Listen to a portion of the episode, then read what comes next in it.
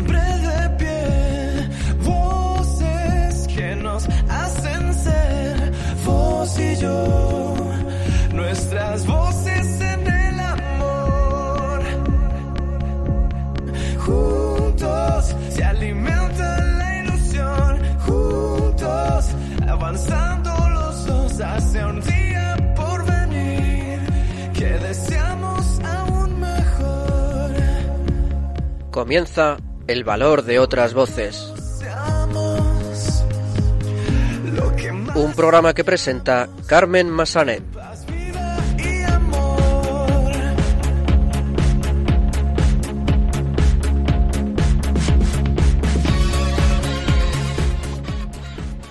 Muy buenas tardes, bienvenidos a una nueva edición de El Valor de otras Voces, el programa de discapacidad de Radio María. Comenzaremos este programa de hoy dando a conocer el trabajo de la Fundación Cruz Blanca. Precisamente fue creada por los hermanos franciscanos de la Cruz Blanca y trabaja con haciendo proyectos para personas con discapacidad a nivel nacional, así como otros proyectos que también son de interés. Saludaremos también a Alberto Gil, que vendrá con una nueva recomendación dentro de su sección Valores de Cine y como no podía ser de otra manera, la película que recomendará será una especial para estos días de Semana Santa. En el tiempo de nuestro testimonio hablaremos con Ramón Pinna. Él es el padre de Emily, una niña de cuatro años con síndrome de Down, y estará con nosotros para contarnos su experiencia de vida. Y finalmente, el padre Jesús Recuero nos hablará de la vida de Iqbal Masi, un joven, joven pakistaní que ya a sus 14 años era conocido por su lucha activa contra la esclavitud infantil y su lucha por la humanización de, el- del trabajo de los niños, de la calle, menores y discapacitados. Pues sin más, comenzamos.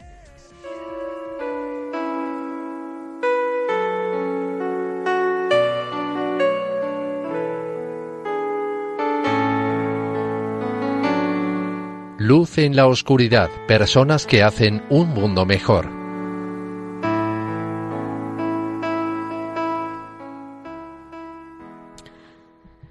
Pues como acabamos de adelantar, vamos a dar a conocer el trabajo de la Fundación Cruz Blanca que pertenece precisamente a los hermanos franciscanos de la Cruz Blanca una fundación que realiza proyectos para personas con discapacidad en todo el territorio español, además de realizar otro tipo de proyectos también muy interesantes. Para saber algo más sobre estos proyectos tenemos con nosotros al hermano Luis Miguel Martel, superior general de los franciscanos de la Cruz Blanca. Hermano Luis Miguel, muy buenas tardes. Hola Carmen, buenas tardes. Nos alegramos de tenerle eh, con nosotros en el programa. En primer lugar, cuéntenos cómo y cuándo nace la Fundación Cruz Blanca.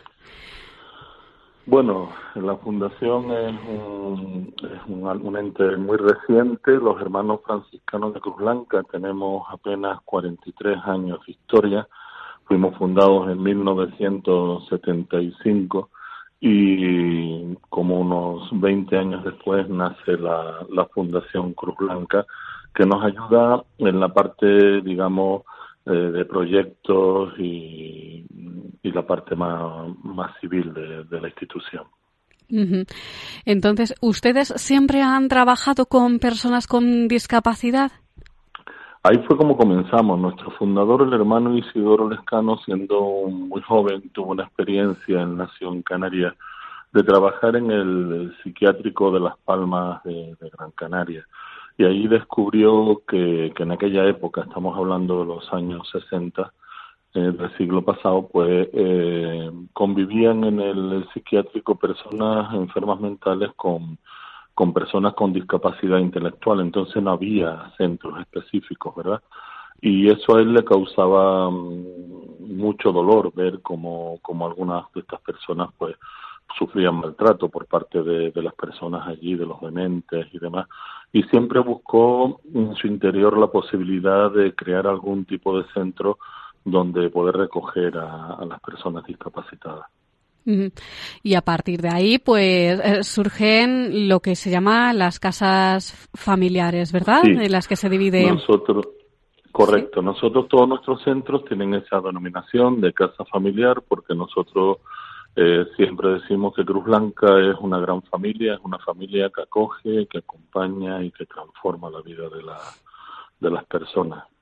Y entonces, en este momento, ¿qué mm, proyectos, qué programas tienen para personas con discapacidad en toda España? Cuéntenos. Pues nosotros tenemos actualmente unos 20 centros y recursos para personas con discapacidad intelectual, pues desde tipo más severo y gravemente afectado a personas chicos menores de edad con trastornos graves de conducta y discapacidad. Estamos presentes con estos centros en nueve comunidades autónomas eh, aquí en España y luego también tenemos centros en Marruecos y en Venezuela. ¿En qué comunidades autónomas están presentes?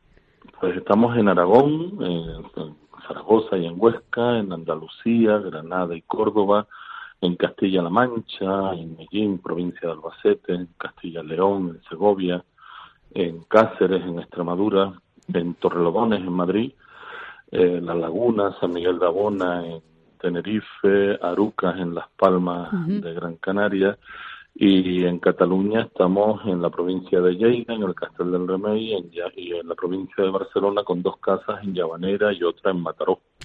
Y eh, en cuanto a personas con discapacidad, ¿reciben a usuarios con todo tipo de mm, discapacidades? ¿O es más eh, supuesto, discapacidad o sea, sí. intelectual? Bueno, normalmente son personas con discapacidad intelectual, luego pueden tener alguna de tipo motórico, ¿verdad? También. eh, y, y trabajamos el tema de la salud mental. Eh, trabajamos, pues ya le digo, con un colectivo bastante, bastante amplio. Hay centros que son para 25 o 30 personas y hay centros como el de Madrid donde viven cerca de 90. ¿Eh? Albacete también son casi un centenar. Y ahí pues procuramos que los distintos profesionales que intervienen vayan adaptando la, eh, los programas y demás dependiendo del perfil de cada uno de los usuarios, ¿no? Eh, y bueno, pues trabajar la autonomía personal, hay grupos de, de personas que acuden a formación para incluso para el empleo y demás, eh, actividades lúdicas de todo tipo, ¿no? Y luego los cuidados básicos en aquellos casos en los que son personas gravemente afectadas. ¿no? Claro. En estos proyectos trabajan eh, todo profesionales eh, cualificados o hay voluntarios también que Sí, dirigen o los- colaboran. Ahí está.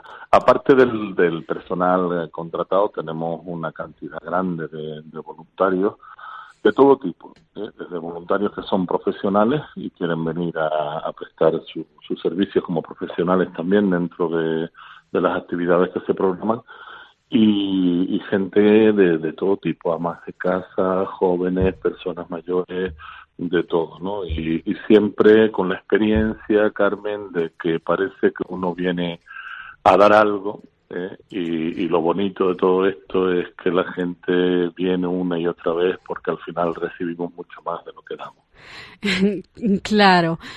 Y como decíamos antes, ah, también, aparte de trabajar con personas con discapacidad, tienen mm, proyectos en otras áreas, ¿no? Menciónelos brevemente. Sí, bueno, todo el mundo de, la persona mayor, pero la persona mayor que no tiene cabida en otro tipo de centros por patología, eh, pues ahora mismo muchas personas con el tema del Alzheimer y con demencias y demás. El mundo de la persona vulnerable, la- las adicciones, eh, es un campo donde nosotros todo lo que sea la marginación y la y, y el trabajar con, con personas que están al límite, pues ahí estamos en los distintos centros. ¿Y eh, tienen pensado algún otro proyecto así a medio largo plazo? Mira, estamos empezando, bueno, estamos empezando, llevamos ya unos años de rodaje, lo que pasa es que ahora va cobrando cada vez más actualidad también en el tema de la trata de personas a través de la Fundación Cruz Blanca. Eh, eh, estamos posicionados ahora mismo como una entidad eh, en el CETI de, de Ceuta, eh, trabajamos en Algeciras en acogimiento, en Aragón, eh, hacen un trabajo, pues, pues esto, detectar la, la trata de, de personas y, y después también hay un proyecto que tenemos en Araal, en Sevilla, para adaptar uno de nuestros centros y empezar a, recoger a personas que vienen en situación de refugiados. Ah, muy bien, muy bonito también ese proyecto. Eh, en una fundación como la de ustedes es muy importante, como mencionábamos antes, el trabajo de los voluntarios. Ah, cualquiera eh, que nos esté escuchando en este momento podría ser voluntario. ¿Les solicitan algún requisito previo? Mira, yo vivo en Sevilla y aquí decimos que la gente, o sea, que la gente que se dedica a los demás, a trabajar por los demás, tiene que ser buena gente. Ese es el único requisito que pedimos, que sean buenas personas Muy bien. y que sean sensibles, ¿no? Al final, eh, en psicología le llaman empatía, pero en cristiano es al prójimo como a ti mismo, ¿no? Pensar que estas personas están pasando por esa situación y que podía ser yo el que estuviera pasando, como me gustaría que me pudieran ayudar y demás. Esta es la única condición que ponemos a personas de distintos credos, de distintas razas. Aquí no hacemos eh, no pedimos a nadie eh, el hombre. Vamos a ver, tenemos que tener unos datos básicos de las personas, no Claro. una ficha que se hace y demás. Pero entiéndeme que no discriminamos a nadie porque sean de otra religión, porque no tengan religión, porque al final estos mismos que dicen que no tienen que no tienen religión y lo hacen por altruismo, pues terminan convenciéndose de que detrás de la persona hay algo más grande.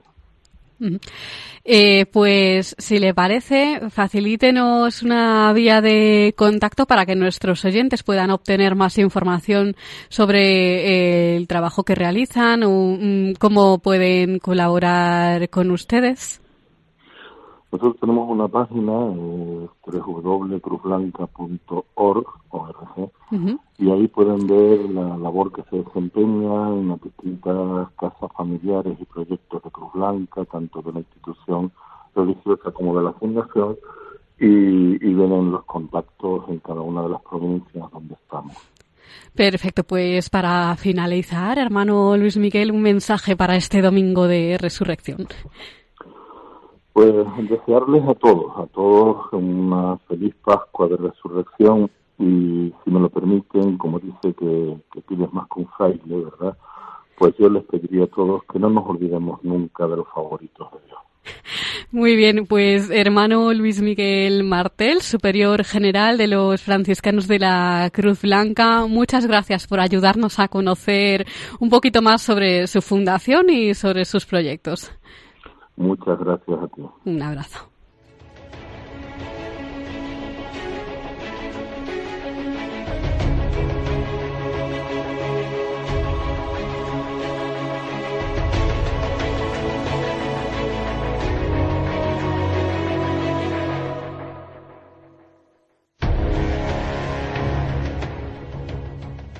Pues continuamos en el valor de otras voces y ahora sí vamos a saludar de nuevo a nuestra compañera Silvia Lacalle que me acompaña hoy en estos micrófonos. Silvia, muy buenas tardes. Hola, buenas tardes, Carmen. Nos alegramos de tenerte aquí con nosotros otra vez y ahora llega el momento también de saludar a Alberto Gil que viene con una nueva recomendación dentro de su sección Valores de Cine, ¿verdad Silvia?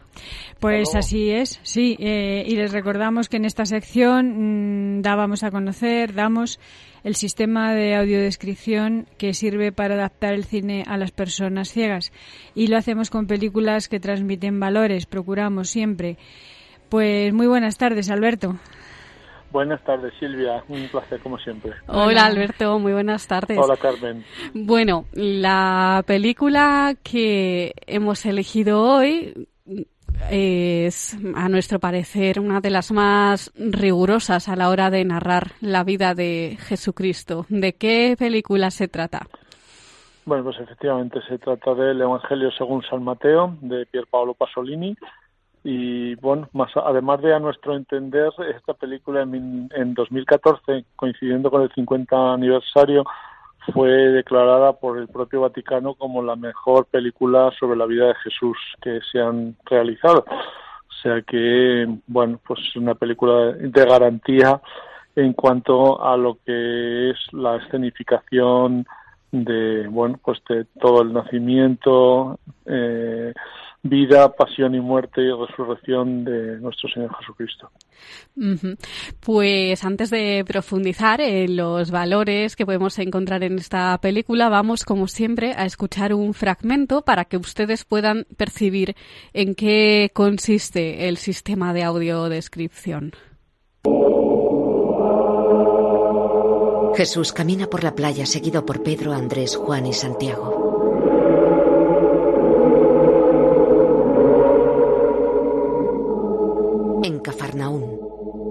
La mies es mucha, pero los obreros pocos.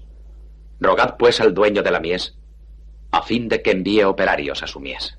mira a los que le escuchan. Pedro, Andrés, Santiago, Juan, Felipe, Tomás, Simón, Bartolomé, Judas Tadeo, Santiago de Alfeo, Mateo, Judas Iscariote. Vosotros seréis los obreros de la mies. Yo os envío como ovejas en medio de lobos. Habéis de ser cautelosos como serpientes y sencillos como palomas. Caminan por las calles. Tened cuidado con los hombres, pues os denunciarán a los tribunales y os azotarán en sus sinagogas. Por causa de mí seréis conducidos ante los gobernadores y los reyes para dar testimonio de mí ante ellos y ante los gentiles. Pero cuando os hicieren comparecer, no os preocupéis por lo que tendréis que decir ni por la manera de decirlo, porque se os inspirará en aquella misma hora lo que hayáis de decir. No seréis vosotros los que hablaréis entonces, sino el Espíritu de vuestro Padre.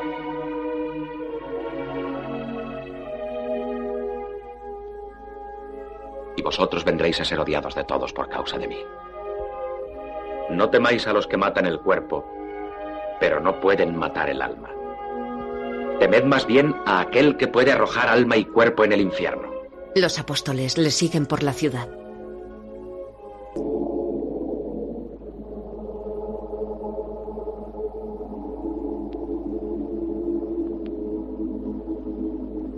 Días más tarde, soldados del Sanedrín vestidos de negro vigilan la tumba de Cristo.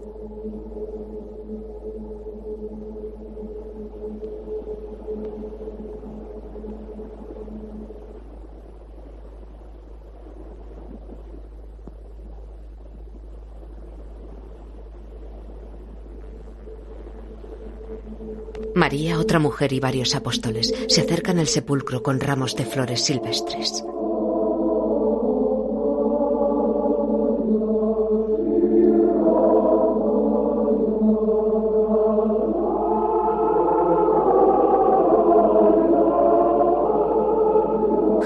Con flores adornan la losa de la entrada. María las mira llorosa. Hombres y mujeres están arrodillados ante la tumba.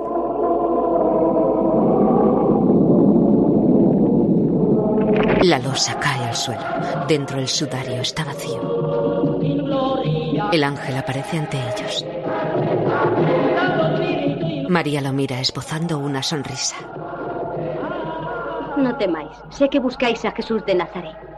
Él ya no está aquí, ha resucitado como dijo. Y si decís a sus discípulos que ha resucitado entre los muertos, ahora estarán en Galilea. Cumplid su voluntad. María se levanta feliz. Hombres, mujeres y niños corren por el campo. Algunos llevan sus aperos de labranza. Los apóstoles también corren. Me ha sido dado todo poder en el cielo y en la tierra. Id y enseñad a todos los pueblos, bautizándolos en el nombre del Padre y del Hijo y del Espíritu Santo. Enseñadles a cumplir todo lo que yo os he mandado. Paran ante Jesús. Y yo estaré con vosotros siempre hasta el fin del mundo. Pues recuerden, estábamos escuchando este fragmento de la película del Evangelio según San Mateo para que pudieran percibir el sistema de audiodescripción que sirve para adaptar el cine a las personas ciegas. Bueno, el valor de la perseverancia, el de no rendirse a pesar de todas las adversidades es uno de los que podemos encontrar en esta película, ¿verdad? Cuéntanos, Alberto. Bueno, pues en las dos horas veinte minutos que dura la película, pues evidentemente es un retrato del alma humana bajo la fe y además de la perseverancia, que otras veces ya hemos comentado aquí con otros eh, títulos, tendríamos también el de la, el de la fidelidad, pese a las dudas, eh, bueno, el, el, de, el de la amistad, ¿no? del compromiso, la verdad que son muchos los valores que nos transmite el Evangelio de Mateo y esta película lo recoge fielmente. Bueno, es una película, como ya he comentado, muy rigurosa, muy emocionante y que, y que merece muy mucho la pena acercarse a ella. Como anécdota, además, eh, decir que la madre de Jesús, la Virgen María ya de mayor, eh, está protagonizada por la madre de Pier Paolo Pasolini. Susana eh, Pasolini. Por, Susana Pasolini, efectivamente. Así que bueno, pues digo que los valores, pues bueno, pues son los propios del Evangelio y que tiene su aplicación clara y concreta en nuestro día a día como, como guía de nuestro actuar. Y claro, tenemos el valor, la celebración de la Pascua, por supuesto, ¿verdad? Evidentemente, elegir esta película era casi inevitable eh, en estos momentos de tarde ya de Pascua de Resurrección, eh, ese canto a, la esperanza que Jesús nos deja mm, a través de su resurrección, esa, esa, esperanza que nos marca o nos debe de marcar el, el camino, además de la fe, evidentemente. Sí, y ¿Cómo vas a celebrar tú, Alberto, personalmente? ¿O cómo la has celebrado? ¿O cómo, cómo la estás celebrando? ¿O cómo la vas a celebrando esta Semana Santa y, la Pascua? En un, en un viaje eh, por el sur de Francia, que, bueno, aunque no esté concretamente eh, presente en los actos religiosos, pero sí mi mente, evidentemente, está, está acompañando a este camino ¿no? de, la Semana Santa. He tenido ocasión de visitar el sur de Francia, en lo que se llama el Languedoc-Roussillon, mm. eh, concretamente Collioure, con la tumba de Antonio Machado, del poeta sevillano, y otros pueblecitos eh, de, este sur este del litoral francés. Así que bueno, muy con, con emociones, eh, con descubrimientos y siempre, bueno, pues eh, aplicando un poco estas enseñanzas de Jesús a nuestro día a día, tratar de atesorarlas y de compartirlas con las personas que uno se encuentra en el camino. Muy bien, pues Alberto Gil, escritor, colaborador habitual de este programa, muchísimas gracias por traernos una nueva recomendación en esta sección, Valores de Cine. Pues nada, un abrazo, feliz Pascua de Resurrección, eh, feliz camino y nos encontramos en otra próxima ocasión. Un abrazo. Un abrazo, Alberto. Están escuchando en Radio María El Valor de otras Voces con Carmen Massanet.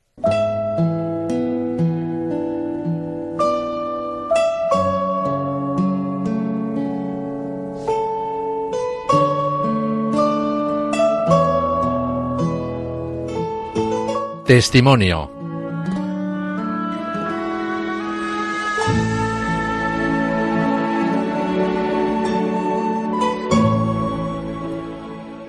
Pues llega ahora el momento de nuestro testimonio y hoy vamos a saludar a Ramón Pidna. Hoy él es el padre de Emily, una niña de cuatro años con síndrome de Down, y hoy está con nosotros para contarnos su experiencia de vida. Muy buenas tardes, Ramón. ¿Qué tal, Carmen? ¿Cómo estás?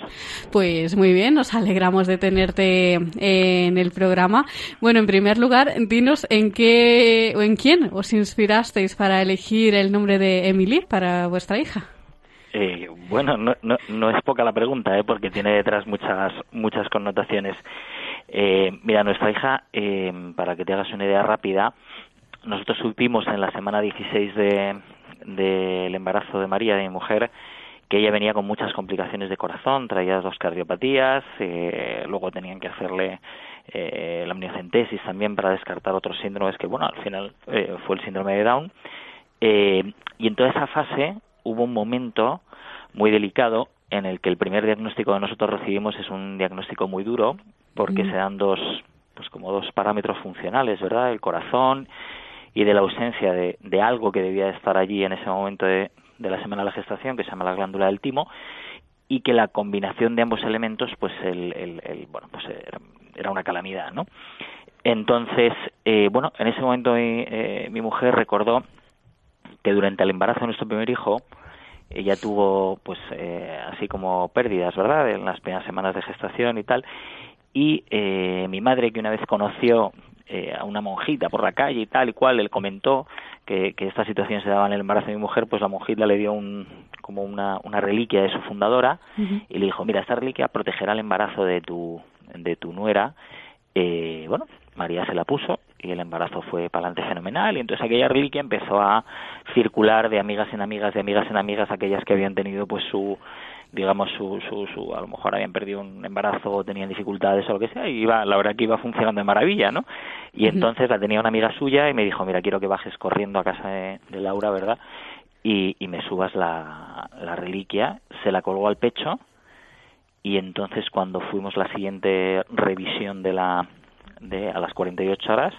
eh, con un súper especialista de aquí de Madrid eh, bueno pues el especialista mm, desdibujó el diagnóstico inicial que había visto otro súper especialista en cuestión de 48 horas eh, no estábamos liberados de, de ningún tipo de circunstancia dolorosa ni peligrosa pero aquello que era una cosa bestial que era la ausencia de aquella glándula que se llamaba el timo de repente estaba allí y se veía maravillosamente bien, ¿no? Entonces, bueno, resolvimos que la niña ya no se iba a llamar María a secas, como se llama María, sino que le teníamos que poner el nombre de aquella de aquella santa que llevaba la, la, la reliquia, que se llamaba María Emilie de Rodat, que es una santa francesa que creo que además fundó una congregación del, de la Sagrada Familia y que tiene un convento detrás de casa de mis padres y, y bueno, pues por eso lleva el nombre de María Emilie, se llama. María Emilie.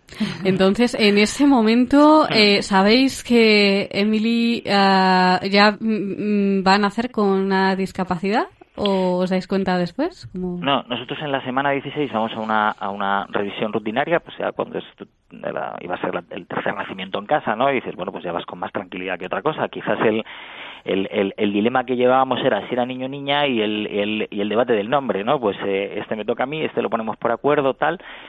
Y, y bueno, pues eh, fuimos a esta revisión rutinaria sabiendo que además habíamos tenido una como una ecografía previa a la semana 12 y había todo fabuloso y tal y el jefe de servicio del Hospital Clínico de, de Madrid, pues que circunstancialmente eh, fue el que recibió a María para esa ecografía, eh, de repente pues se quedó un poquito parado en el, con el sensor, ¿verdad? Encima de algo que yo evidentemente identifiqué como el corazón a la primera porque se movía, ¿verdad? Y bueno, María no lo podía ver, pero yo siento que lo sentía, porque era evidente que algo pasaba, ¿no? Algo no iba bien, algo no iba bien, algo no iba bien. Termina aquello y nos dice, mira, pues tiene esta patología cardíaca, es un tema, es un tema grave. Eh, entonces queremos, eh, y además, eh, lo que te decía, y además se produce también, o no se visualiza, o está inexistente, o, no, o no consigo ver, pero claro, jefe de servicio no consigo ver esta glándula, ¿no? Y entonces nos dijo, mira, iros para casa, estaos tranquilos y el, el lunes eh, tiene que venir otro súper especialista, maravilloso. Y bueno, a partir de ahí empiezan una secuencia de noticias. Luego lo siguiente que nos dicen es que la niña eh, le hacen un, un contraste genético y sale que tiene que tiene que viene con síndrome de Down. Entonces le hacen una tercera prueba porque el, el súper especialista Enrique Maroto eh, dice que hay veces que vienen con más cosas, ¿no? Si ya no tenías bastante, pues vienen con más. Entonces identifican una segunda cardiopatía, eh, bueno, pues que hace que su el estado de su corazón, pues lo, lo, lo traen uno de cada 200.000 niños aproximadamente. Entonces, bueno, pues eh, nos lo ponen encima de la mesa, nos dicen, bueno, pues este es el este es el momento de decidir y y, vosotros veréis. Vosotros veréis, dicho con mucho cariño, ¿eh? O sea, te, lo, te, lo, te lo plantean con mucho cariño, pero bueno, es el, es el momento en que... Y que- decidís seguir adelante, por supuesto. Sí, claro, claro, claro. Evidentemente la prueba la tenemos en casa, ¿no? Y decidimos seguir adelante, pero decidimos seguir adelante.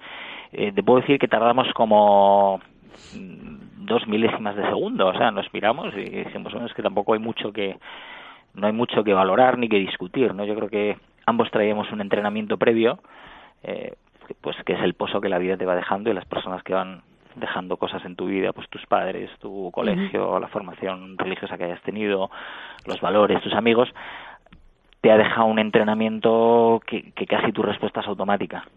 O sea, Claro. estás programado para eso, estás preparado para eso, ¿no? Pero ¿y cómo asumís entonces ah, que mm, vais a tener una niña con discapacidad? ¿Y ¿Cómo asumís la noticia? ¿Hay algún momento que lo llevéis peor? O... A ver, eh, algún momento que lo llevéis peor, mm, eh, no, lo que hay es algún momento que no lo lleváramos mal del todo. Quiero decir, una cosa es que tú estés convencido... ¿Alguien que lo lleve peor de los dos? No, yo creo que es algo que llevamos los dos. Eh, bueno, mm, cada uno lo vive desde su desde su perspectiva o su- sus propios sentimientos interiores y demás. Pero bueno, yo creo lo primero y lo más lo más importante es que, eh, que imagínate que, que cada uno estuviera en una posición diferente, ¿no? De sentimiento, de pensamiento en estas cosas. Pues, pues, pues tienes, esto no es como si me gusta este cole o me gusta el otro. O sea, aquí estamos Claro. jugando otro tipo de realidad, ¿no? Pero amarrada a esa y gracias a Dios compartiendo esa esa esa comunidad no esa esa comunión de de sentimientos respecto a la vida. A partir de ahí bueno pues uno tiene unas enterezas otro tiene otras fortalezas eh, se comparte se, se abre el uno con el otro eh, y evidentemente en todo ese camino pues puedes imaginar no pues hay dos millones de momentos malos algún momento en el que te relajas gracias a Dios tienes otros dos hijos que tienen la sana costumbre de, de- de- de despertarte temprano por las mañanas y, y comer todos los días y entonces pues la vida sigue. Entonces Pues pero- te presento a Silvia Ramón que te va a preguntar ahora. fenomenal encantado Pues hola, hola Ramón. ¿Qué tal? Eh, bien, eh, mira, pues justamente te iba a preguntar sobre sus do- tus otros dos hijos y cómo llevan ellos esta situación de tener esta hermanita, cómo lo llevan y cómo se relacionan con ella. Bueno, eh, ¿qué, qué te diría? Eh, que Mili es el tesoro de ellos y que ellos son el tesoro de Mili.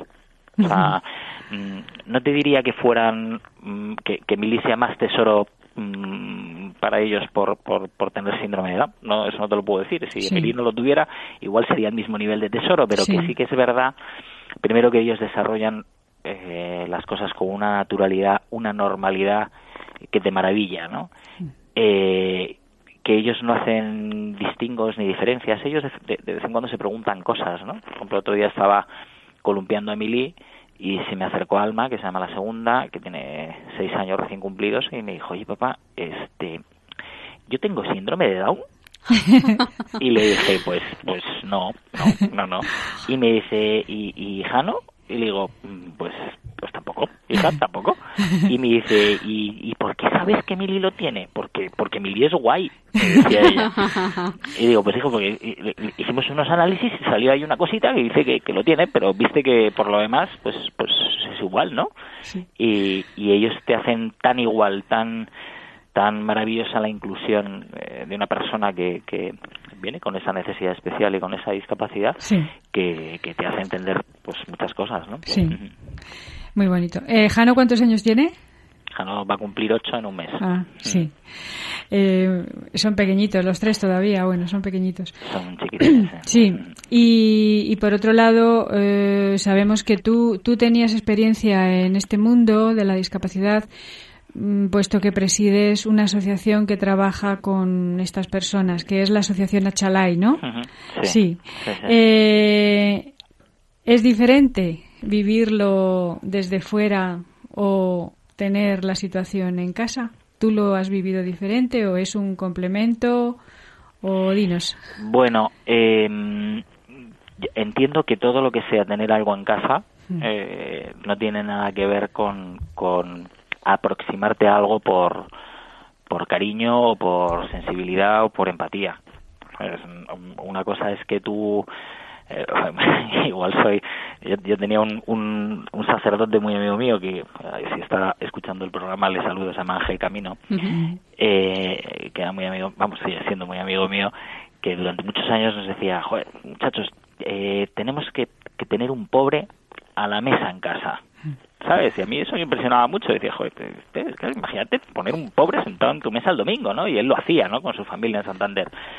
Eh, claro, no es lo mismo aproximarte a la pobreza y hacer caridad con un, con gente que lo necesita y colaborar y estar en Cáritas o todas estas cosas que oye abrir las puertas de tu casa que entre un indigente o un sin hogar que le dicen ahora o un pobre de toda la vida y se siente contigo. Entonces pues no es lo mismo aproximarte por por cariño por afecto por conciencia social por tal que abrir la puerta porque María y yo lo que hemos hecho es abrir la puerta de casa abrir la puerta de la familia a que una persona o un ser humano como nosotros, pero que trae una, una, una doble discapacidad, ¿no? trae su discapacidad intelectual eh, fruto del síndrome de Down y la, y la patología de base de corazón, que esa está para siempre con ella. ¿eh? Sí. Eh, bueno, pues que es acogerla en casa como, como una más, ¿no? Eh, bueno, tampoco te digo que, que mi actividad social haya sido favorecedora o me haya dado muchas más herramientas. Yo creo que me ha dado muchas más herramientas o me ha facilitado mucho más las cosas eh, el histórico de, de lo que te decía al principio, ¿no? De- del itinerario de vida que has llevado. ¿Sabes? Igual, eh, pues todo lo que han ido depositando en ti, pues desde tu educación, tu formación, tu familia, tus padres, los ejemplos, los testimonios, eh, la vida en familia que llevamos y demás, esa ha sido la que verdaderamente ha validado eh, la prueba, ¿no? Sí. No- Pues como veo, Ramón, mm, eres una persona creyente. Tu fe, tu fe, ¿cómo te ayuda? ¿Cómo te ayuda a vivir esta situación familiar? Bueno, eh, ahora mismo la verdad, eh, llegas a un momento cuando, cuando ya han pasado cuatro años de todos estos acontecimientos, del embarazo, de, de esa operación que le tienen que hacer a ella, cu- cuatro meses que es la primera vez que se hace en Madrid, eh, bueno, pues, pues eh, el tiempo va pasando y tú vas conviviendo con las circunstancias vitales eh, que tienes y, llegas a, vamos, no llegas a la conclusión porque no piensas a lo largo del día en estas cosas, ¿no? Tú, bueno, pues tienes tres hijos y te vas a trabajar por la mañana y vuelves por la tarde y, bueno, pues estás con ellos y haces lo que, lo, lo que haces con, con la vida de, de cualquier persona normal y corriente, ¿no? Sí. Eh, todo esto que tú me preguntas de la fe, los valores, la, la visión un poquito de la vida, ayuda mucho, o a, a nosotros nos ayudó mucho en, el, en todo el tránsito duro que es desde el, la identificación de, de- en el embarazo, ¿verdad?, de toda esta situación, Sí. y hasta que la niña sale de peligro, eh, pues cuando ya tiene eh, peligro vital, real, ¿verdad? Sí. Eh, cuando ya sale de peligro, pues a los seis, siete, ocho meses, ¿no? Luego es verdad que su día a día está marcado por infinidad de sesiones de terapias, de revisiones médicas, de tal, pero bueno, eso ya es como un proceso, eh, sobre todo lo soporta María, eh, pero es un proceso ya co- como que está normalizado. Pero en aquel momento, en los momentos delicados, es verdad, eh, yo, yo, yo les decía a mis amigos, a María, a mis familiares y tal, les decía, joder, pues ¿sabéis lo que me estoy dando cuenta? Que todo aquello que nos contaron y que, que, que cuando la vida sacude, cuando las vas cayéndote y tal, todo lo que nos contaron de que Dios está ahí y que te levanta y que te soporta y todas esas cosas, es verdad. Y es difícil de explicarlo, ¿no? Porque dices, Sí. "Jo, pues eh, dices, ¿y cómo me levanto hoy? ¿Por qué estoy de buen humor? ¿Y por qué tengo esperanza? ¿Y por qué? Claro, tú puedes pensar o, eh, que eres un fenómeno, cosa bastante poco probable, o puedes, o puedes pensar que, que es que hay algo que te está manteniendo en pie, ¿sabes? Y, que, Sí. y bueno, pues eh, luego cada uno piensa lo que quiera. Yo pienso particularmente que, que, que en este caso era Dios, claro, el que nos, el que nos estaba sujetando. Sí. Pues Ramón, eh, para finalizar, un consejo, un mensaje para estos padres que estén en una situación similar a la vuestra. Hmm. Uf. A ver, mira, yo te voy a, yo te voy a ser muy sincero, ¿eh? Yo cuando, cuando, cuando era joven, ahora me- siento muy joven, pero ya voy cumpliendo años, eh, yo eh, era de los que, de hecho fui con María, ¿eh? En alguna ocasión, alguna manifestación de estas en la Plaza de Colón, eh, bueno, pues eh, del sí a la vida y todas estas cosas, ¿no? lógicamente, eh, porque siempre tuvimos claro eso, como te decía al principio, que estábamos bueno muy preparados en este en este ámbito, ¿no? Pero cuando cuando la vida eh, sale al encuentro de esta manera, o sea, tan brutal, eh, y cuando tú has tenido que pasar en primera persona la decisión de abrir la puerta de tu vida a este ser, ¿verdad? A, este- a esta persona que nace, eh, también tomas perspectiva de lo que son las cosas, ¿no? De la fortuna que tú has tenido por tener la preparación, el- la familia, los círculos que tienes, la situación económica y demás. Y entonces, lo que muchas veces digo es que nosotros hemos pasado de ser eh, padres que, eh, digamos, antiabortistas a ser padres que pueden testimoniar que no abortaron. Y nosotros no abortamos porque, porque la vida nos ha llevado a esa circunstancia, ¿no? Ahora mismo creo eh, que somos eh, las personas más felices que puedes conocer. Más felices. Y se ¿no? nota, se nota. No, digo que, que, mira, yo cuando estábamos embarazados, yo muchas veces eh, por la noche cerraba los ojos y, y una prima mía me preguntaba, ¿y tú qué pensabas? Digo, yo he pensado de todo. He pensado de todo, hasta aquello que no te puedo decir porque dirías, no me cabe en la cabeza que pienses eso. Bueno, pues yo lo pensé. Y al final decía, bueno, digo, pues vamos a entender el concepto aquel de hágase tu voluntad. Exactamente. Que sea, que sea la tuya. Y hoy, pues, eh, bueno, yo les animaría a cualquier padre, sobre todo que, que le dé una oportunidad a la vida, que se la dé. Perfecto. Pues ahí queda ese mensaje. Pues Ramón Pigna, padre de Emily, que de cuatro años con síndrome de Down, muchas gracias por contarnos tu testimonio, tu experiencia de vida. Muchas gracias a vosotras por la escucha. Muchas gracias, Ramón. Ha sido un placer conocerte. Igualmente. Un abrazo. Un abrazo a vosotras. Chao, Adiós. adiós.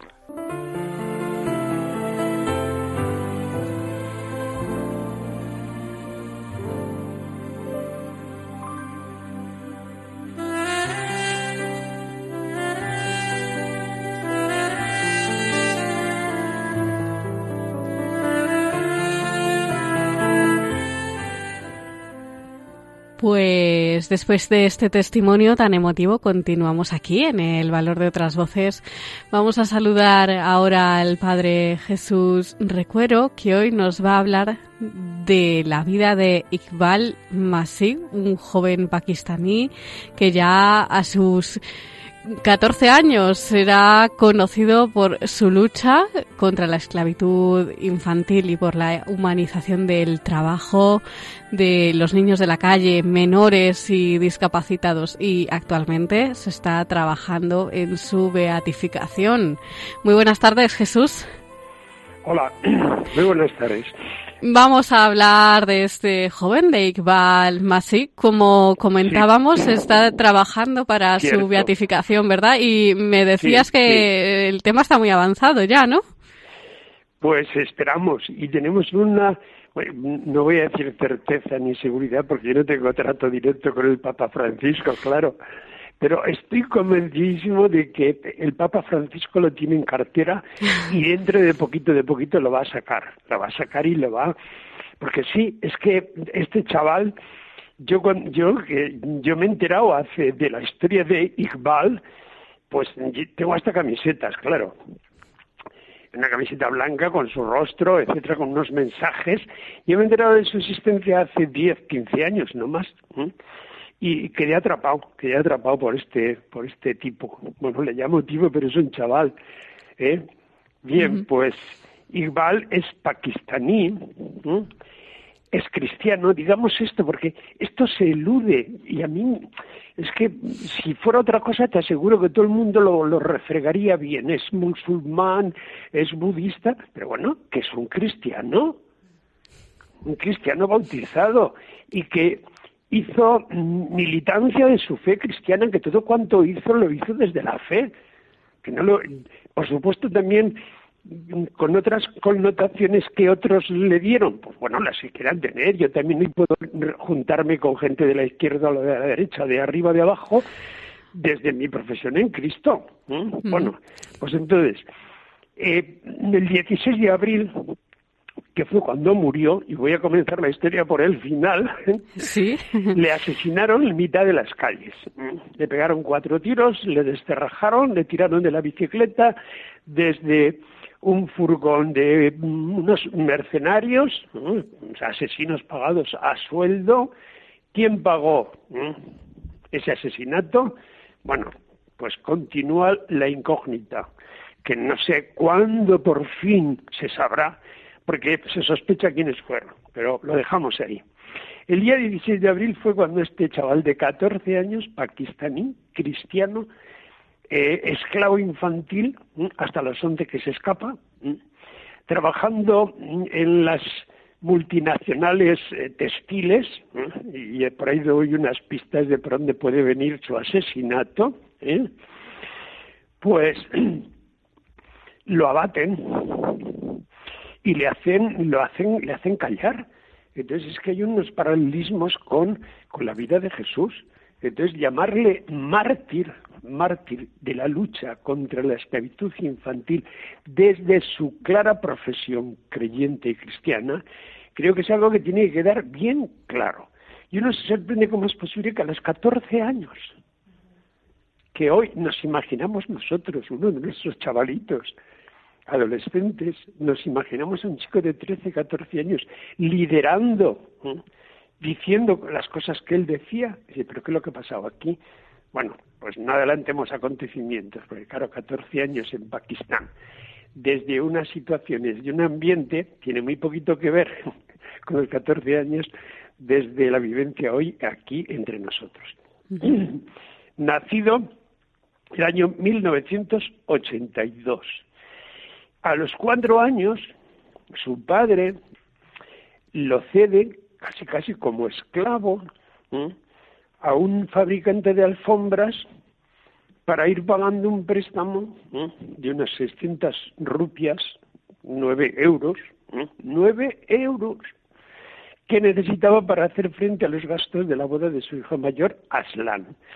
Uno dice, pero bueno, pero ¿cómo es posible que unos padres Bien, era una práctica y sigue, hoy todavía sigue haciéndose.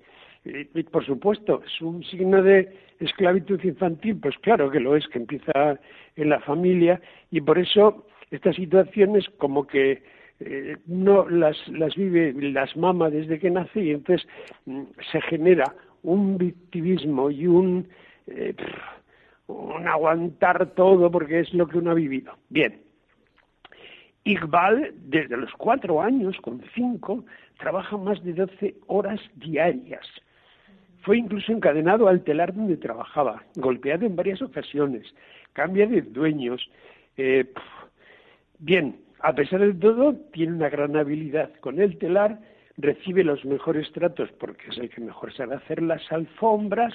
Bien, esa sería la primera etapa de su vida que dura justamente cinco años.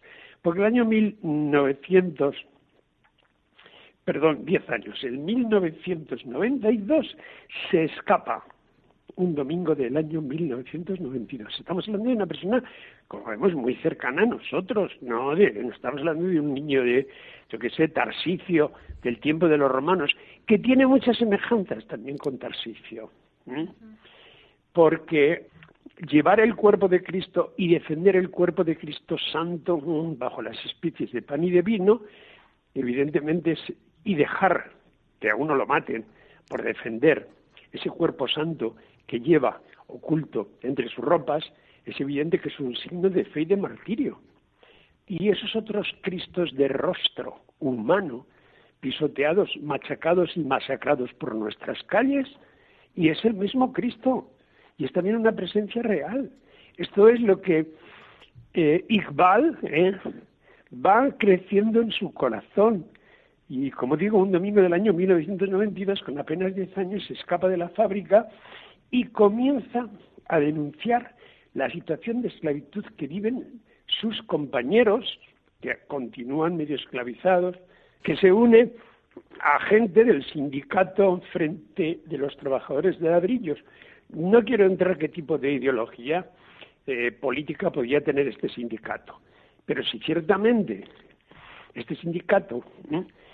Eh, lucha por la superación de la esclavitud infantil, porque lo quiero decir ahora en este momento, todo tipo de trabajo infantil, eso, el nombre verdadero es esclavitud. Le guste y le disguste a las grandes multinacionales, algunas de ellas muy famosas en nuestro país, que siguen contratando mano barata en Pakistán con niños y niñas de 10 años. Pues mira, a mí que me perdonen los grandes mm, estos, ¿eh? porque eso no se puede llamar trabajo infantil. A estas alturas yo entiendo, y conmigo mucha gente, que llamar trabajo infantil a un trabajo de un niño de 10, 11, 12 años, eso se llama esclavitud infantil. Porque a los 10 y a los 11 años y a los 12, normalmente un niño lo que tiene que hacer es estar jugando con sus amigos en el colegio y con su familia. Y esto lo entiende muy bien Iqbal. Bien, van haciendo, eh, condenando eh, en ocasiones, a partir de este momento se dedica con el apoyo de este sindicato a denunciar a los patronos de los telares, contando la situación de esclavitud en la que vivían muchos niños de su país. Bien, eh, junto a este personaje, Exan Khan, comienza a liderar ¿eh? un movimiento de, desde, su, desde sus 12 años, que denuncia las condiciones laborales, los horarios y el régimen de esclavitud en que viven los niños trabajadores en muchos telares de alfombras de ese país. En este tercer momento, Iqbal empieza a hacerse popular y numerosas asociaciones humanitarias comienzan a prestar oído a una situación que contravenía todos los derechos infantiles y que el propio gobierno de Pakistán había preferido ignorar, a pesar de tantos acuerdos internacionales. Porque precisamente el año 1992 Pakistán había firmado la Convención contra el trabajo infantil, pero el trabajo infantil y los trabajos por deudas, a pesar de todo, seguían practicándose. Por estas denuncias, por este activismo de Iqbal, era un personaje cada vez más incómodo para aquellas personas que se beneficiaban del trabajo infantil. A pesar del riesgo que adquiría a causa de su combatividad y de su creciente notoriedad, a pesar de las numerosas amenazas de muerte que recibe, siempre rechazó que se le pusiera una escolta policial, porque él decía que él no era un personaje eh, importante para llevar una escolta. Se negó incluso a trasladarse a la capital de- del Estado y prefirió quedarse entre los suyos, con su gente, sin abandonar a sus compañeros, a los chavales que continuaban trabajando en situaciones de esclavitud. Es más, esta es una tremenda paradoja de esas que suceden, ¿no? Yo, leyendo todo esto al hilo de la pasión que leíamos el domingo, eh, ves a Cristo mm, hecho un, eh, un- una piltrafa y Pilato va y le pregunta que si es rey. ¿eh? ¿Es sarcasmo? ¿Es risión? ¿Es blasfemia? ¿Es reírte? Bueno, pues el año 94 Iqbal va la gran firma comercial deportiva que todo el mundo conoce y que la voy a decir, Reebok, y le concede el premio Reebok a la juventud en acción, lo cual evidentemente es un, absoluto y despreciable sarcasmo, que una multinacional que paradójicamente utiliza la mano de obra infantil en sus fábricas de Pakistán, y esto lo sabe todo el mundo, ¿m? Que le dé encima el premio a este joven, a este adolescente, por su lucha contra la esclavitud infantil, pues hijo, es que ya vale, ¿eh? Pues, ya te vale, porque sí. el mejor premio que puedes hacer es cerrar tus fábricas, ¿eh? Y dejar de contratar mm, trabajo infantil y esclavo, pero no, encima coges y le das el primer. Claro, pues un poquito paradójico sí que es. Y bueno, entonces recordamos que se está trabajando por su beatificación, ¿no? Sí, y para sí, que sea uno de los patrones de la infancia. Mm, Sabemos, bueno, mm, eh, que está avanzado el proyecto. ¿Cuándo se empezó a trabajar? Mm, Bien, eso es lo último que te quiero decir. La, después de su muerte, acaecida, como digo, el 16 de abril del año 1995, fue abatido a disparos desde una furgoneta por mitad de las calles, creándole heridas tan graves que acabaron con su vida. Los autores del crimen desaparecieron sin dejar rastro, aunque los vecinos del lugar afirmaron que se trataba de mercenarios. Añado yo, y no lo hago yo por mi propio comentario, sino después de documentarme, porque yo tengo muchas cosas sobre este joven publicadas, ¿eh? pagados por las mafias de las multinacionales del textil que hoy siguen haciendo de las suyas y que no, ha sido, no hemos sido capaces entre todos de poner un poco de freno a esto. Termino con una frase tremenda para que todos nosotros, cuando a lo mejor pasamos o compramos en determinadas fábricas, sobre todo deportivas, ¿eh? fábricas muy famosas en España, ¿eh? Pues nos tentemos un poquito antes de entrar a comprar no sé qué objeto tan, tan, tan, tan.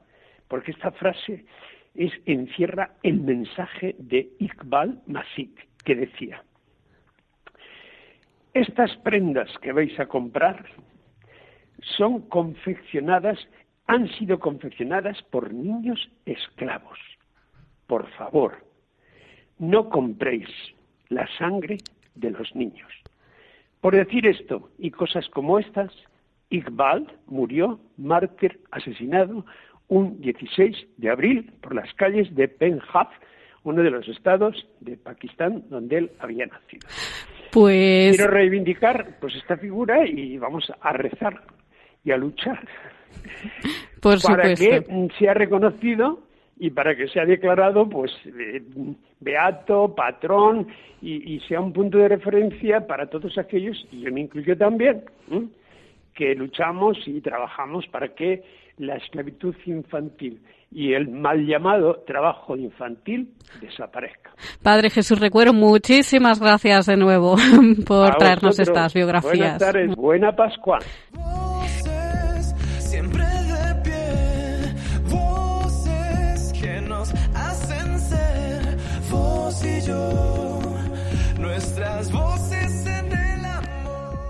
Hasta aquí llega esta edición de hoy del Valor de otras Voces. Hemos empezado este programa dando a conocer el trabajo de la Fundación Cruz Blanca, que pertenece precisamente a los hermanos franciscanos de la Cruz Blanca y trabajan realizando proyectos con personas con discapacidad a nivel nacional, además de otros proyectos en otras áreas que también son muy interesantes. Alberto Gil, escritor y colaborador habitual de este programa, nos ha traído una nueva recomendación dentro de su sección Valores de Cine, como no podía ser de otra manera, una película especial para estos días que hemos vivido de Semana Santa. Y la película recomendada ha sido El Evangelio según San Mateo. Les recordamos que en esta sección lo que hacemos es difundir el sistema de audiodescripción que sirve para adaptar el cine a las personas a las personas ciegas. En el tiempo de nuestro testimonio hemos tenido a Ramón Pinda, padre de Emily, una niña de cuatro años con síndrome de Down que nos ha contado su experiencia de vida y finalmente el padre Jesús Recuero nos ha hablado de la biografía de Iqbal Masi, un joven cristiano de 14 años, pakistaní, conocido por su lucha activa contra la esclavitud infantil y por la humanización del trabajo de los niños de la calle, menores y discapacitados. Les recordamos nuestras formas de contacto que son Silvia. Son eh, dos, son las siguientes. Nuestro correo electrónico, la dirección es el valor de otras voces arroba radiomaria.es y el teléfono del contestador 91 153 85 70. Pues muchas gracias Silvia por compartir un programa más con nosotros. Gracias a ti, Carmen, y a Radio María y a todos nuestros oyentes. Pues muchas gracias a ustedes, queridos oyentes. Les dejamos ahora con el programa Sacerdotes de Dios y muchas gracias mm, por permanecer al otro lado del transistor. Un abrazo.